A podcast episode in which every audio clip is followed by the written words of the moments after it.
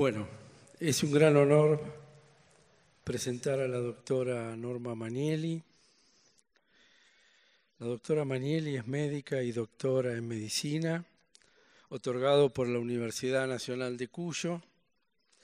Fue becaria de la Fundación Rockefeller para estudiar genética en la Universidad de San Pablo en Brasil, bajo la dirección de eh, Oswaldo eh, Frota Pessoa y luego en la Universidad de Wisconsin, en Estados Unidos, bajo la dirección de Klaus Patau.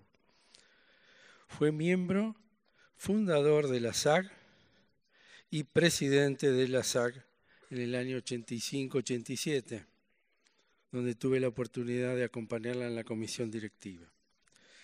Miembro fundador de ALAG desde sus principios fundadora del Instituto de Genética de la Facultad de Ciencias Médicas de la Universidad Nacional de Cuyo, organizadora y primer presidente de la Fundación de la Universidad Nacional de Cuyo para apoyo de la investigación científica, autora de capítulos de libro y trabajos publicados en revistas de la especialidad, secretaria académica y decana de la Facultad de Ciencias Médicas de la Universidad Nacional de Cuyo, Actualmente es profesora emérita de la universidad y el año pasado su labor fue reconocida distinguiéndola como ciudadana ilustre de Mendoza.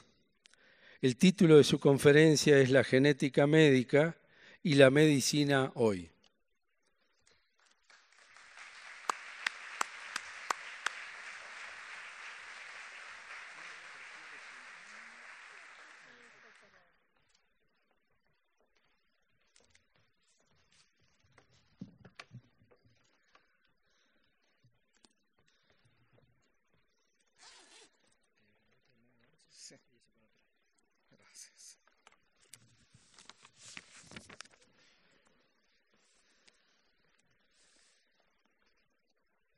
Quiero agradecer la invitación de la Sociedad Argentina de Genética y de ALAG para dar la conferencia inaugural de este congreso.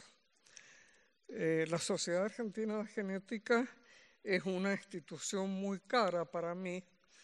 Yo fui una de las socios fundadores, cuando en realidad éramos apenas un puñadito de personas que estábamos interesados en la genética.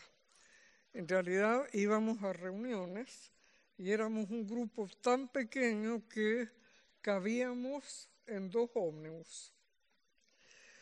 Eh, naturalmente, eh, ahora me pongo muy contenta de ver tanta gente y tanta gente joven interesados en este tipo de actividad científica. El tema que voy a desarrollar hoy es la genética y la medicina hoy. Una cosa que siempre puede haber llamado la atención es por qué la genética médica tardó tanto en introducirse en la medicina, siendo que las leyes de Mendel se habían divulgado ya en el año 1860-65, que en 1901 Landsteiner había descubierto los, los, grupos sanguíneos del sistema ABO de obvia herencia genética y que en Europa existía la preocupación de todos los mandatarios con hemofilia, todos nietos de la reina Victoria de Inglaterra. Sin embargo, los libros de medicina de hace 50 años atrás tenían magníficas descripciones de las enfermedades pero apenas dos o tres renglones destinados a la parte genética, lo cual significa que de una manera formal, en realidad, no se daba asesoramiento genético. Entonces uno se pregunta cuál el motivo. Hay una cantidad de motivos, que tienen que ver con que en el año 44 MacLeod demostró que aquel factor convertidor de neumococos era ADN. Pero esos trabajos primeros permanecieron realmente sin trascendencia. Pero realmente ya se pudo demostrar que el material genético en realidad era ADN. Y claro, luego en 1953 apareció el trabajo de Watson y Crick demostrando la estructura del ADN basados en los trabajos de Sarkaf primero y de Franklin y Wilkins. Prácticamente junto con eso apareció el trabajo de Tío Leván en el que demostraron que el cariotipo humano normal tiene 46 cromosomas, con 44 autosomas y un par sexual. En realidad, creo que uno debe rendirle un homenaje a Painter, porque con preparados en los que uno puede ver muy poco, Painter había llegado a la conclusión de que los cromosomas humanos eran 48. ¿Cómo hacían para llegar a ese número tan próximo del real en preparaciones de tan mala calidad? Realmente debo uno mirarlo como prodigioso. Rápidamente se empezó a estudiar todo tipo de pacientes con anormalidades. Y entonces ahí tenemos que Lejeune mostró que el síndrome de Down, una de las causas más frecuentes de retardo mental en nuestra especie, tiene 47 cromosomas por la trisomía del 21. Se descubrió rápidamente también la trisomía 13 y la trisomía 18 se pudo explicar el caso de hipogonadismo conocido como síndrome de Turner, un poco después el de Klinefelter. Se descubrió el primer hombre con cariotipo con 47 cromosomas y dos cromosomas Y.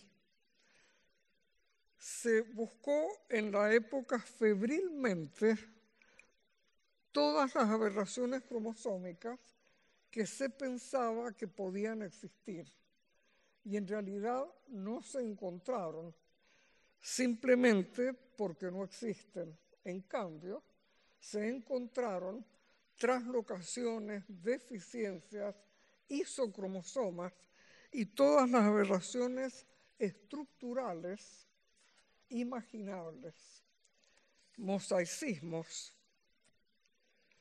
y junto con todo esto, Barr y Bertram pudieron dilucidar qué significaba ese famoso corpúsculo que hoy llamamos cromatina sexual. De manera que eso servía para aclarar casos de gonadismo, casos de genitales ambiguos, que siempre han sido una preocupación para todo médico neonatólogo.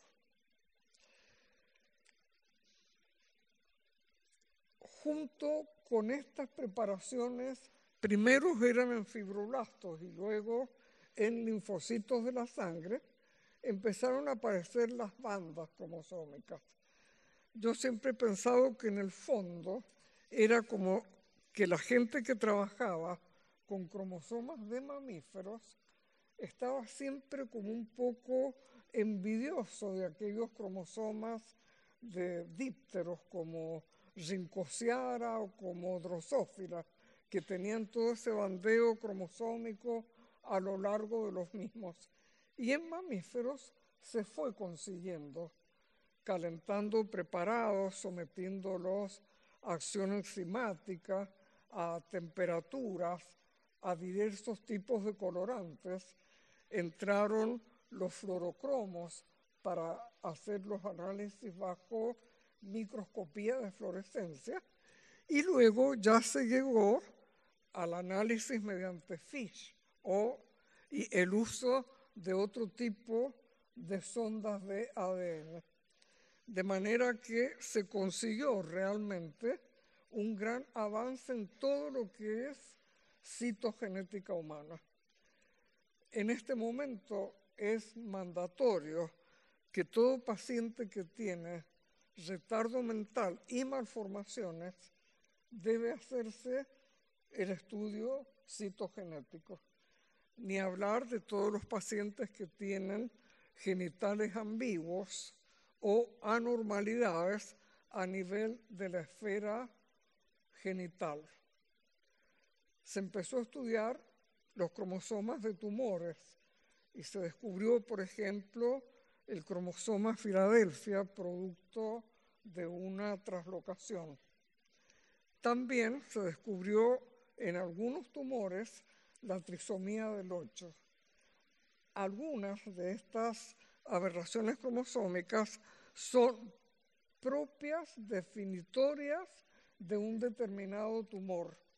Y en general uno puede decir que son de bastante mal pronóstico. Se estudió también el cariotipo del material de abortos espontáneos. Y hay cálculos que dicen que aproximadamente dos tercios de los abortos espontáneos del ser humano lo son por causa cromosómica. De manera que eso hizo también, permitió un gran adelanto en el estudio de este tipo de patología. Junto con el avance de la citogenética fue el hacer como una especie de redescubrimiento de las enfermedades genéticas causadas por genes de herencia mendeliana. En Alemania, Becker comenzó una gran serie de eh, libros fantásticos en alemán que luego fueron traducidos al español. De este lado del Atlántico, Víctor McCusick hizo una cantidad de estudios en poblaciones muy endogámicas de ciertos lugares de Estados Unidos y le dedicó una gran atención a la herencia de las colagenopatías. Mm, él inició lo que se llamaron los catálogos de herencia mendeliana en el hombre. En aquel tiempo eran por escrito y se iban renovando periódicamente.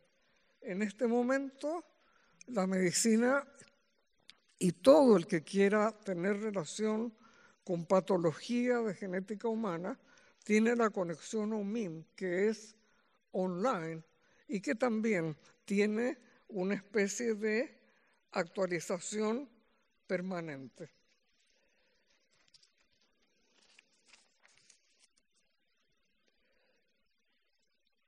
Se le prestó en un momento dado mucha atención a los teratógenos.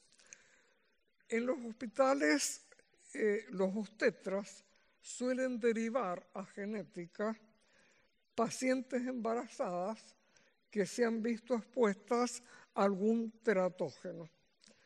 Este tema empezó con la talidomida, donde el doctor Lenz, especialista en genética médica en Alemania, sintió, eh, le llamó la atención la cantidad de neonatos que había con malformaciones reduccionales de los miembros. Rápidamente, en otros países también descubrieron lo mismo y llegaron a conocer que eh, la causa de eso era cuando las madres embarazadas en el primer trimestre habían consumido talidomida. Desde ya que hoy hemos asistido en este tiempo inaugural a la idea de crear redes de conocimientos científicos. Si eso hubiera existido en los tiempos de la talidomida, esto se hubiera detectado mucho más rápido y se hubiera podido reducir la cantidad de enfermos afectados.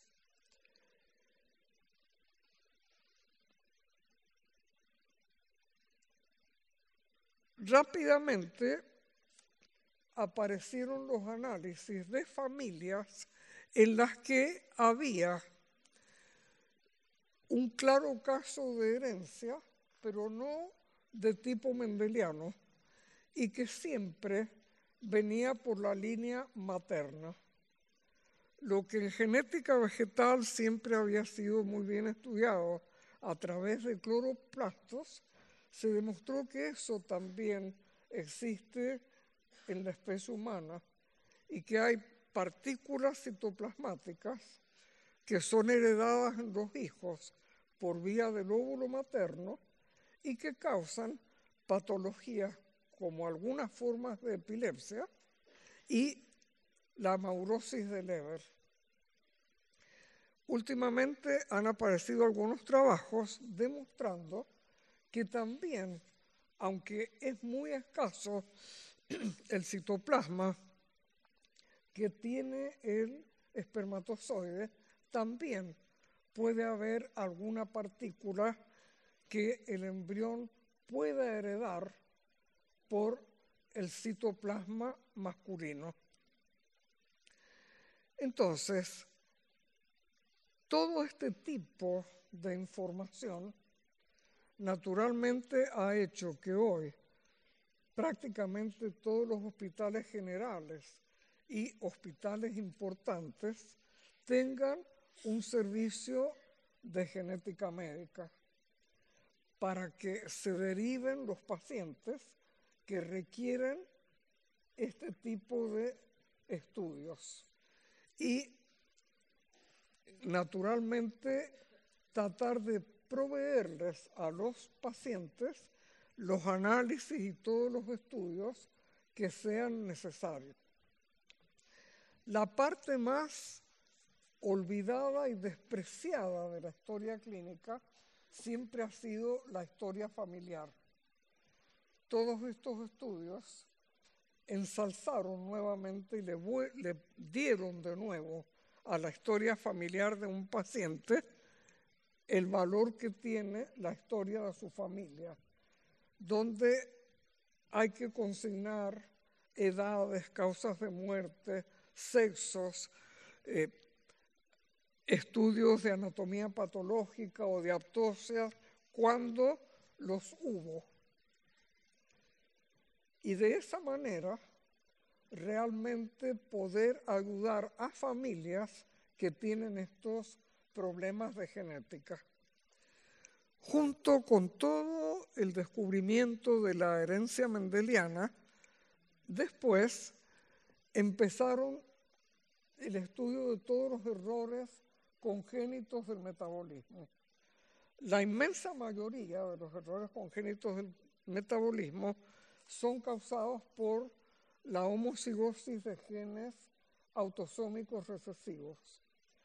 Pero hay también una mucopolisacaridosis, la enfermedad de Hunter, que es ligada al cromosoma X.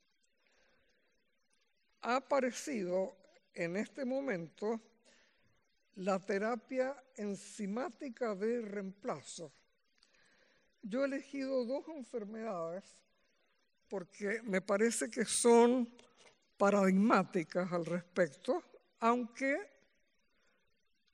no sé por qué está corrida la diapositiva. eh,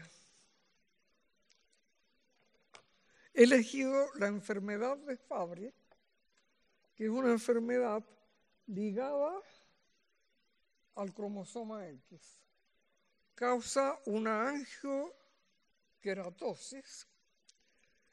y la causa de esta enfermedad, cuyo gen mapea en el brazo largo del cromosoma X, causa, la causa es la ausencia de la alfa-galactosidasa A. Y eso, ese déficit enzimático hace que se acumule globotriosilceramida, GB3 y la GL3. Naturalmente, la enzima de reemplazo no cura la enfermedad. Lo que quiere decir es que hay que administrar la enzima de reemplazo de por vida. La he elegido porque en realidad es una enfermedad que no causa retardo mental y que el paciente tratado puede llegar a la vida adulta con una razonable calidad de vida. La otra enfermedad que he elegido es la enfermedad de Pompe, que es una de las glucogenosis. Es una enfermedad que acumula glucógeno, particularmente la, eh, la acumula en hígado, la acumula en los músculos, pero la acumula sobre todo en el miocardio, por lo cual lleva a la muerte alrededor de los 30 o 40 años, pero con una vida de mala calidad. El déficit de esta enzima, de esta enfermedad, es el déficit de la alfa-glucosiltransferasa. Y el déficit se puede sustituir también con la glucosidasa alfa recombinante humana. Y con eso los pacientes llegan a tener una muy buena calidad de vida. La mayor parte de los tratamientos que se hacen con enzimas se hacen por vía sanguínea. Aparecen dos tipos de problemas. Cuando se quiere llegar al sistema nervioso central, la única vía posible es la vía intratecal. Y cuando las enzimas naturalmente son proteínas y algunas tienen capacidad antigénica, cuando generan anticuerpos, naturalmente es, eh, ponen un problema adicional al tratamiento de los enfermos. De los hitos que permitieron el avance de la genética médica estuvo el proyecto Genoma Humano, que empezó en el año 1990 y terminó antes de la fecha que estaba planificada, terminó en el 2003. Eso permitió totalmente el conocimiento en profundidad de todo el genoma. Es lo que ha permitido mapear todos estos genes a los cuales yo me he hecho en este momento referencia. Naturalmente, hay enfermedades como es la enfermedad de Bernis Hoffman, como es esta atrofia espinal infantil de tipo 1, que usualmente lleva a los pacientes a la muerte entre el primero y el segundo año de vida. Esta enfermedad ocurre porque el organismo es incapaz de producir la hormona SMN. No, no, no funciona esto, no sé por qué. Esta eh, hormona, esta proteína protectora de las células del asta anterior de la médula, está condicionada por dos genes, el SMN1 y el SMN2. Difieren entre esos dos genes en apenas un glucósido. Ahora, se ha mapeado de tal manera que eh, está el gen en los brazos largos del cromosoma 5. Hay varias mutaciones de dicho gen, pero la mayor parte de los enfermos lo que tienen es la ausencia del exón 7.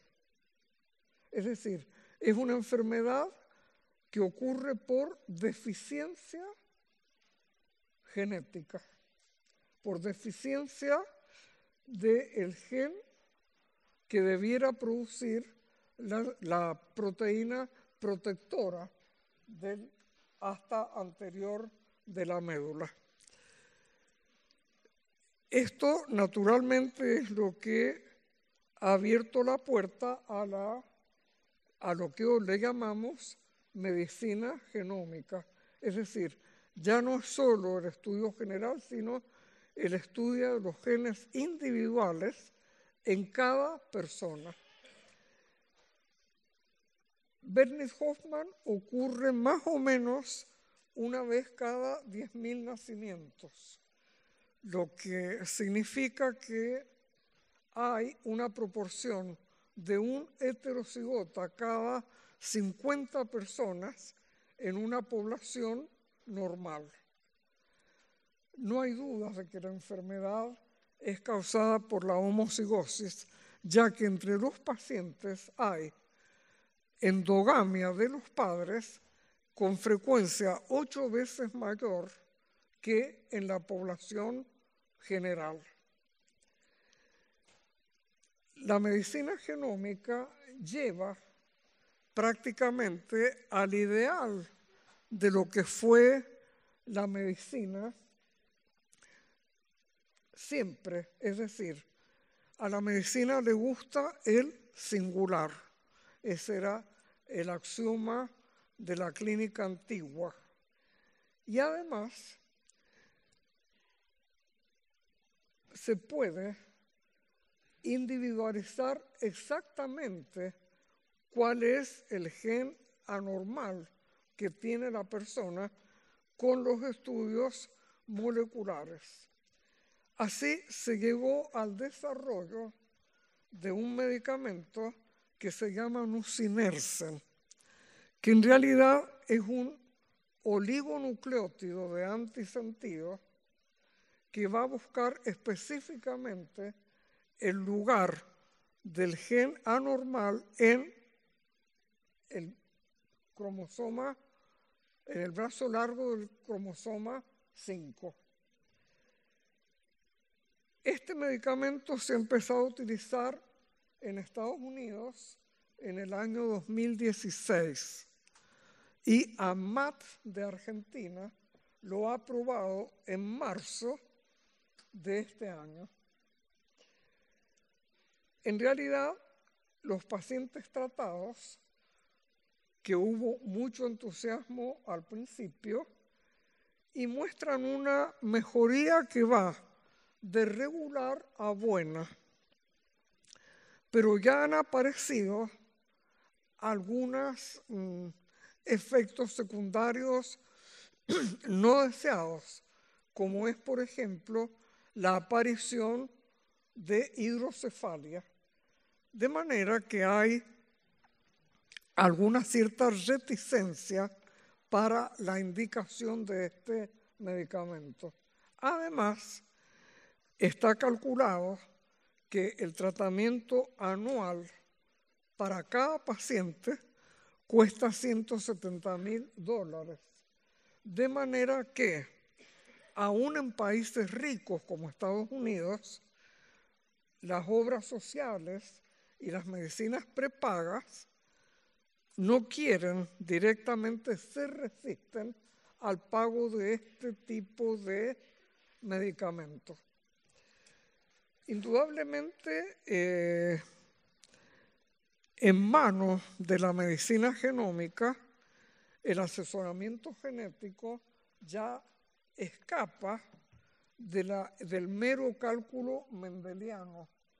Se le puede decir a una persona si realmente es portador de un gen que le puede causar una enfermedad grave o no.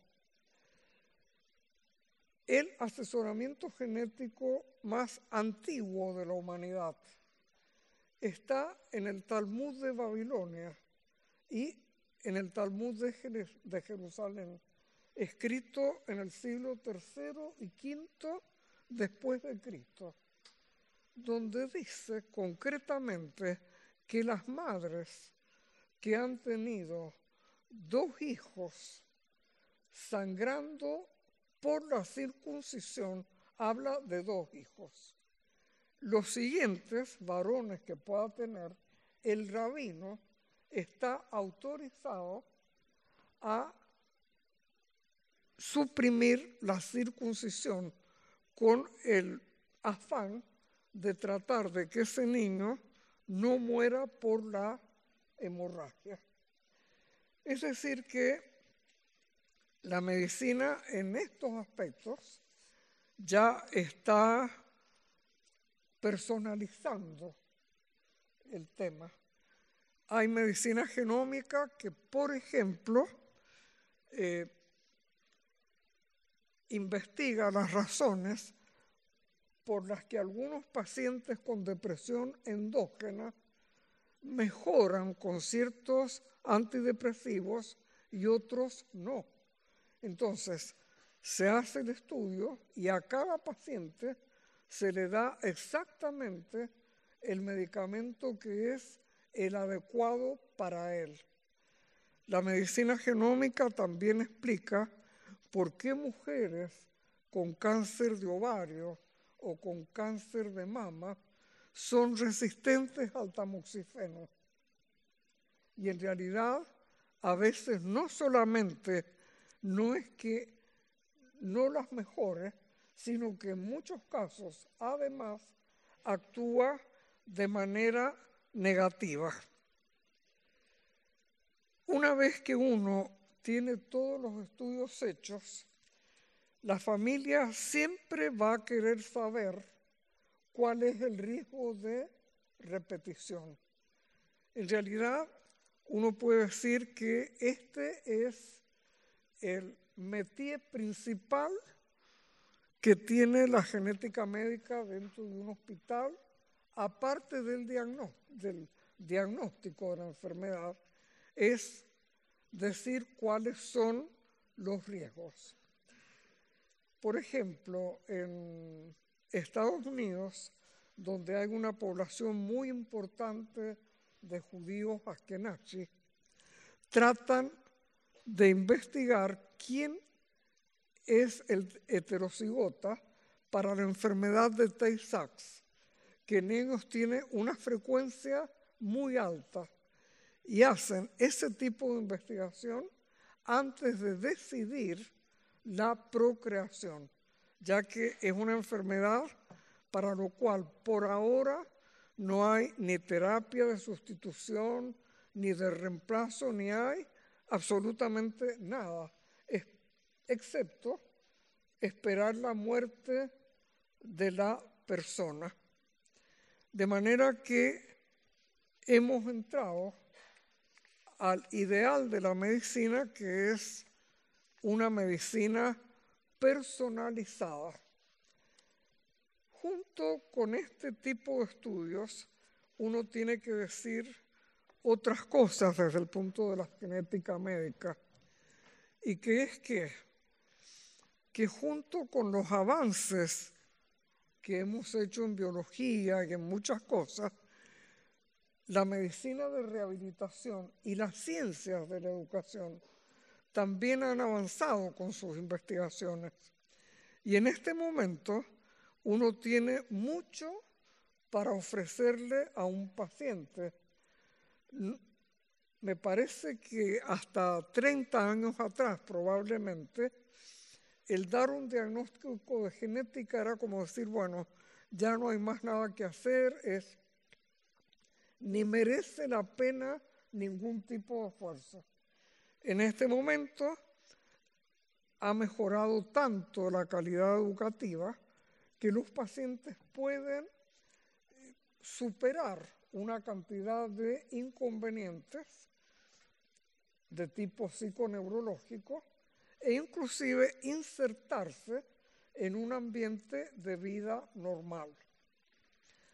Las guerras nunca son malas, nunca son buenas, perdón, pero la Segunda Guerra Mundial trajo aparejado una enorme cantidad de posibilidades quirúrgicas para aquellos pacientes con secuelas muy graves de la acción bélica.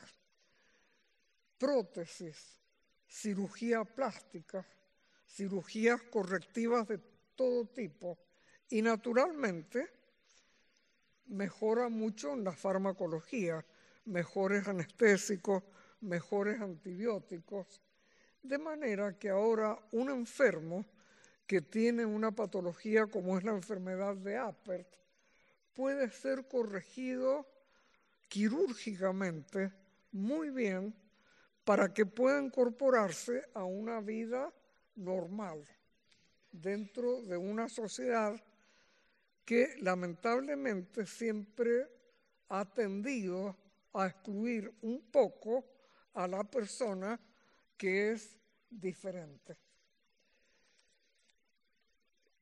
El otro tema al que me voy a referir brevemente es al tema de la epigenética.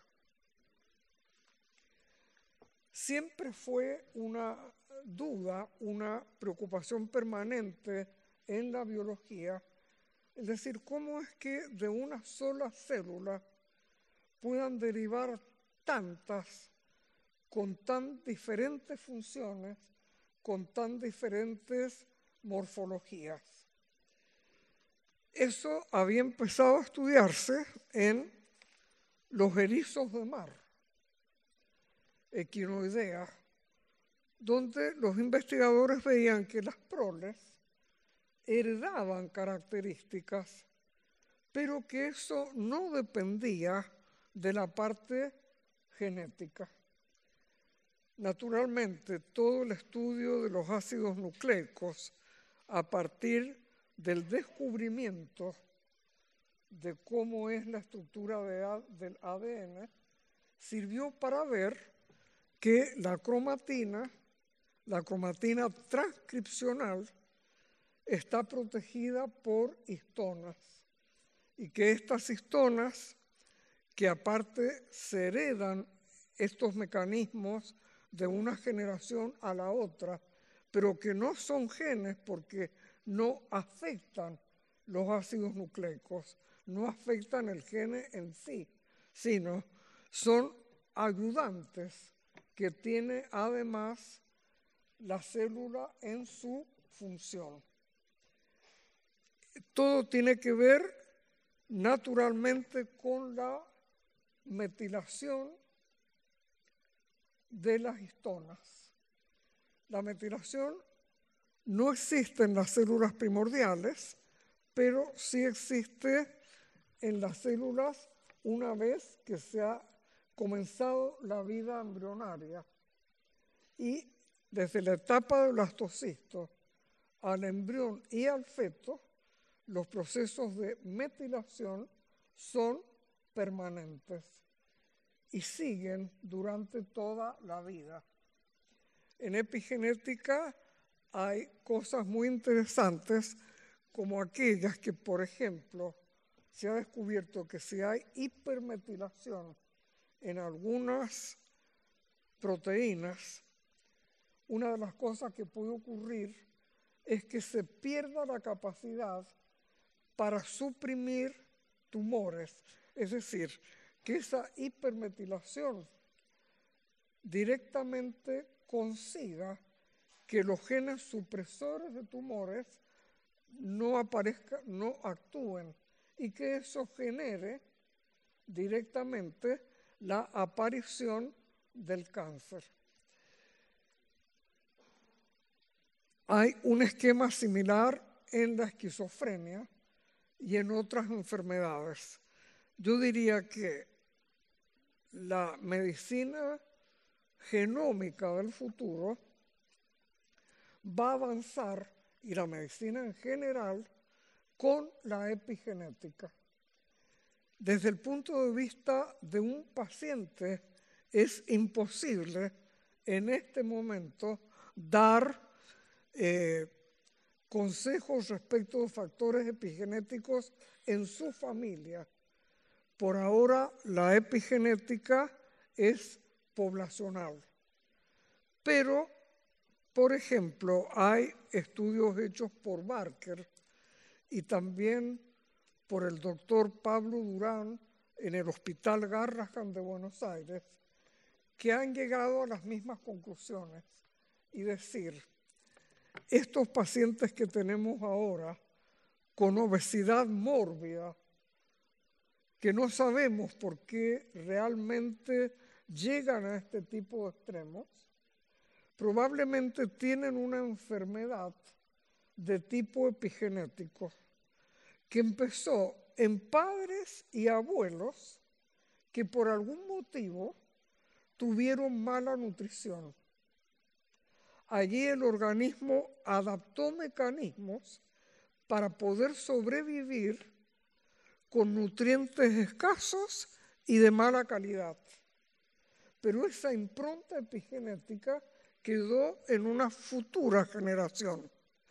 Y cuando esa persona recibió ese tipo de impronta, pero ahora tiene una posibilidad prácticamente ilimitada en cantidad de alimentos y de nutrientes, desarrolla esas obesidades mórbidas, esas, la diabetes tipo 2 y todas estas enfermedades metabólicas que hoy en día constituyen una preocupación permanente de salud pública. Es decir, que cuál sería el consejo y que las madres gestantes se alimenten de la mejor manera posible para proteger hijos, pero no solamente hijos, sino también a los nietos. Indudablemente los procesos de metilación embrionarios favorecen, son favorecidos por los folatos. Y ahí tenemos otro dato de salud pública. El, paciente, la, gestante que recibe ácido fólico durante el embarazo, disminuye enormemente la problemática de los cierres del tubo neural. De manera entonces que todos son aportes que de a poco van facilitando las medidas de salud pública y el bienestar de los pacientes y de las generaciones futuras. Voy a hacer, para terminar, algunos comentarios respecto del problema de la bioética. Yo diría que uno puede hablar de una macrobioética a la que ciertamente el médico en el hospital no tiene ningún acceso. ¿Y cuál sería esa macrobioética? El problema del mantenimiento del medio ambiente en, en buenas condiciones y en este momento el tema de mucha industria farmacéutica a la cual el médico tampoco tiene mayor acceso. El genoma humano, el estudio del genoma humano, trajo como posibilidad el producir genes artificiales. Se han hecho innumerables reuniones al respecto, pero yo creo que queda un larguísimo camino por recorrer. Hoy nos acompaña la doctora Elba Giorgiuti, que en otros congresos ha presentado brillantes trabajos sobre bioética. Ella en realidad es una bioeticista. Yo me voy a referir a los problemas bioéticos del día a día. Eh, esta palabra la había ya acuñado Jar en Alemania de 1927, pero naturalmente todo el nazismo que vino por a continuación hizo olvidar el tema. Y este fue resucitado por el doctor Van Ressler del Instituto McCardle de Oncología de la Universidad de Wisconsin en Madison apenas en el año 1971, es decir, que junto con todo este tipo de descubrimientos y demás, aparecieron estos problemas de bioética. Bueno, los problemas son, el especialista en genética no solamente trata como, con un enfermo, trata con un grupo familiar y trata a veces enfermedades que trascienden más de una generación. Probablemente la primera lección de bioética la dio Hipócrates, tres siglos antes o cuatro antes de Cristo, con el primum non nocere, es decir, lo primero que tiene que tratar el médico es de no dañar al enfermo ni dañar a la familia. Siempre que uno atiende un paciente con algún problema genético en particular, si es un niño, sistemáticamente los padres preguntan, ¿qué hicimos mal? ¿O qué dejamos de hacer para que este niño no tuviera lo que tiene. En realidad, ninguna persona hizo nada mal. De manera que es deber del especialista en genética tomarse todo el tiempo que haga falta para explicarle a las personas y darles tranquilidad. Nosotros tenemos ahora el otro problema, que es cuando viene una familia con una enfermedad ligada al cromosoma X. Y uno sabe que hermanas del paciente, tías, primas, pueden tener hijos con el mismo tipo de enfermedad.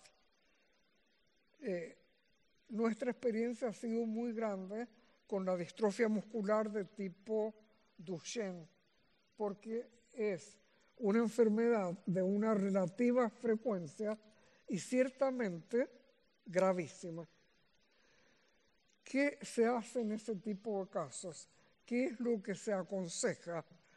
Avisarle a las personas que corren ese riesgo o comunicarle al que ha traído la familia que él lo transmita. Uno ve que la postura de la gente suele ser muy distinta en cada caso. Hay personas que agradecen que se les haya informado, que se les haya comunicado. Otra gente se enoja y hasta amenaza con llevar acciones judiciales.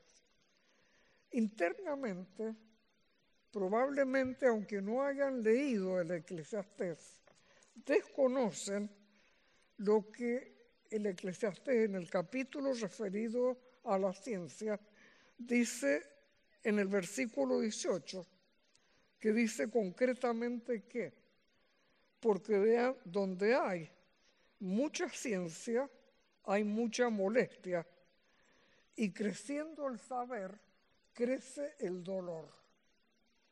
Es decir, que hay personas que en estas circunstancias no quieren saber si son portadores de algo, si van a tener alguna enfermedad grave. Eh, hemos tenido nosotros en estudio muchos enfermos con degeneración cerebelosa. Esa enfermedad, tal vez por acción de factores hipogenéticos, muestra anticipación en algunas familias. Entonces, uno dice, bueno, por el estudio genómico, yo realmente sé que esta persona tiene el gen. ¿Cuándo va a manifestar la enfermedad? Su abuelo la empezó a los 60, pero su padre a los 50 y a lo mejor él la empieza a los 30. Esto realmente causa una situación muy angustiante porque siempre estamos hablando de enfermedades que son muy graves. Y por lo tanto, eh, un enfermo en un grupo familiar portador de una de estas enfermedades realmente causa mucho sufrimiento. Y las personas realmente eh, se quedan confundidas y sumamente deprimidas. Me parece a mí que el papel del asesor genético es acompañar siempre, contestar todas las preguntas que pueda y ayudar al paciente a aceptar las enfermedades graves e inclusive acompañar hasta la muerte, que es en lo que terminan muchas de este tipo de patologías. El genoma humano ha abierto una posibilidad realmente impensada años atrás, pero lamentablemente ya han aparecido delitos al respecto. Por ejemplo, personas que son discriminadas por el genoma tanto como para darle un empleo como para darle un seguro de vida. Es decir, no me conviene asegurar a una persona que dentro de 10 años puede tener este tipo de enfermedad tan grave. Hay muchas reuniones para tratar de evitar que eso ocurra. Sin embargo, todos sabemos que están ocurriendo y que realmente hay discriminación al respecto. Creo que queda un camino muy largo por recorrer. Y tal vez de esto que se habló antes, de constituir redes de protección y de investigación y de estudio, tanto para los profesionales en pos de los enfermos debe ser hecho indudablemente. Creo que también uno está obligado a proteger a los pacientes de todas esas terapias que se anuncian por ahí, eh, como fue, por ejemplo, el caso del bypass retiniano, los casos de retinosis pigmentaria, que bueno, se abandonó, se dejó de hacer, ya nadie más lo procura porque, eh, y la gente vio que era una eh, afán lucrativo de algunos centros sin ningún beneficio de mejoría para el enfermo. Creo que Pasa algo similar con la medicina genómica en algunos centros de nutrición, donde también se le hace un estudio al enfermo y con eso se pretende que va a tener la dieta ideal. Creo que uno como médico debe proteger y acompañar sistemáticamente en todo este tipo de cosas. La tarea no es fácil, es pesada, es angustiante, porque es imposible no identificarse con algunos casos. Eh, el preparar esta disertación me obligó a repasar apuntos y notas viejas y naturalmente me agradó mucho, pero debo reconocer que la nostalgia es imbatible, porque vi todas las reuniones que yo tuve con Frota Pessoa, mi gran maestro de genética humana, y con el doctor Klaus Patau, mi gran maestro de citogenética. Yo nunca he podido olvidar la impronta del doctor Rodolfo Muratorio Pose, mi profesor de medicina interna en esta facultad y con quien yo trabajé muchos años, que era el médico de hospital. Muratorio Pose fue un vanguardista en temas médicos, él fue el que me animó a iniciar la genética y aparte un vanguardista en temas de educación médica. De manera que si bien me ha gustado mucho trabajar en este tema, no he podido evitar que por ahí me invadiera una cierta nostalgia de personas que ya no están más, pero así como la metilación en las histonas, dejaron en uno una imprenta que lo va a acompañar hasta el último día. Muchas gracias, buenas tardes.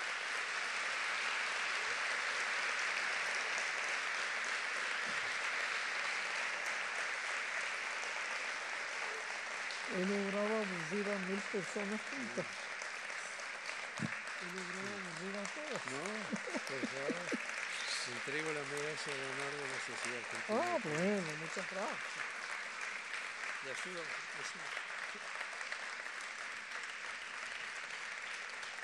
Sáquela si quiere para que la vea el Bueno, la sociedad me acaba de regalar una hermosa medalla que voy a conservar con mucho cariño, realmente.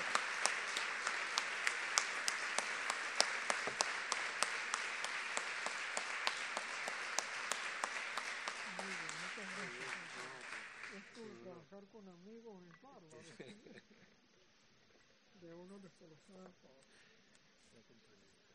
Siguiendo los consejos de mi médico, bajo por aquella escalera, porque esta la encuentro un tanto peligrosa. Bueno, eh, aclaramos que para los que no escucharon, la medalla que se le entregó a la doctora Mañeli es la medalla de honor de la Sociedad Argentina de Genética. Eh, muchísimas gracias por uh, su presencia en este acto de apertura. Los invitamos a pasar a la explanada para disfrutar un, un momento de artístico a cargo del ballet folclórico y de danzas de la Municipalidad de la capital. Muchísimas gracias a todos y todas por estar compartiendo con nosotros este acto.